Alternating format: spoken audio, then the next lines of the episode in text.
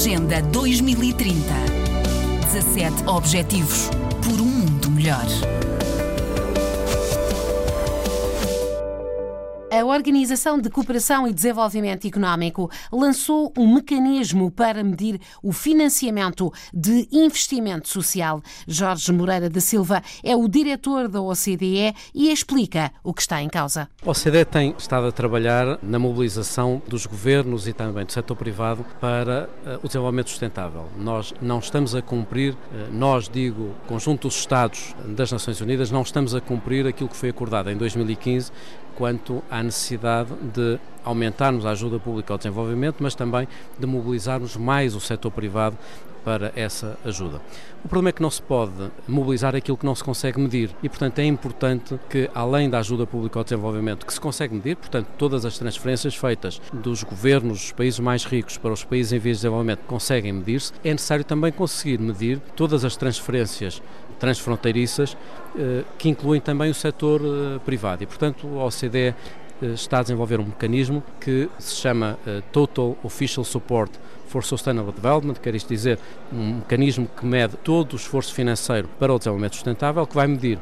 o financiamento público e o financiamento privado, eh, nós estamos a trabalhar eh, eh, sobre esta medida já há algum tempo,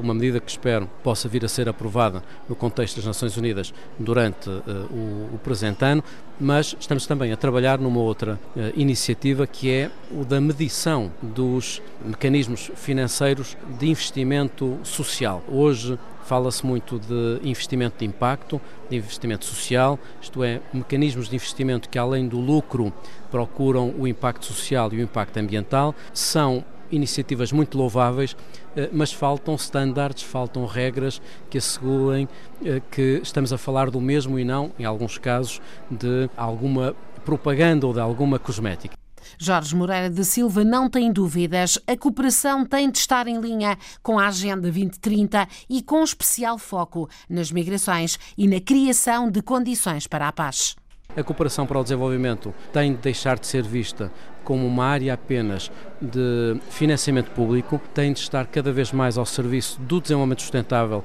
envolvendo e mobilizando o setor privado, sob pena de não conseguirmos cumprir a agenda ambiciosa 2030, mas é também necessário cumprir um papel importante na prevenção das crises e na manutenção da paz. O mundo está cada vez eh, mais conflituoso, as crises migratórias e dos refugiados eh, conhecem eh, níveis só comparáveis com o período da Segunda Guerra Mundial e, portanto, é necessário eh, que a cooperação para o desenvolvimento invista mais nas causas das crises, mais do que olharmos para as consequências das crises migratórias, compete eh, aos governos também com o setor privado, investir mais nos países em vias de desenvolvimento, que são aqueles que, por um lado, gerem mais surtos Uh, geram mais surtos migratórios, mas ao mesmo tempo são os países mais afetados pelas consequências uh, destas crises migratórias, porque ao contrário do que se julga na Europa, são os países em vias de desenvolvimento que uh, recebem 86% dos refugiados e não a Europa ou de qualquer continente mais desenvolvido.